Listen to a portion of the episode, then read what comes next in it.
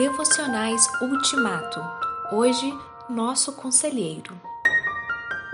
E eu pedirei ao Pai, e ele lhes dará outro conselheiro para estar com vocês para sempre. João 14:16.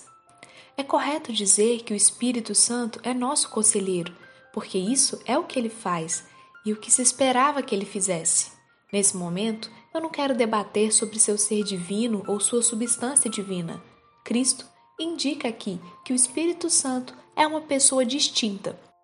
O Espírito Santo não é o Pai nem o Filho, mas em João 15 nós também vemos que o Espírito é Deus. O Espírito Santo é um em essência com o Pai e com o Filho.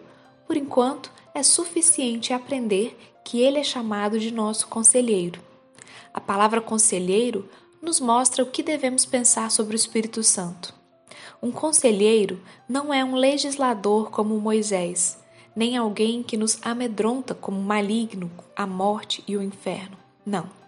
Um conselheiro enche o coração perturbado de alegria por Deus.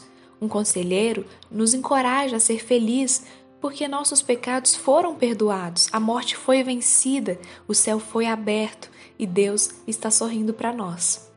Quem compreende o que significa o Espírito ser o nosso conselheiro já venceu essa batalha.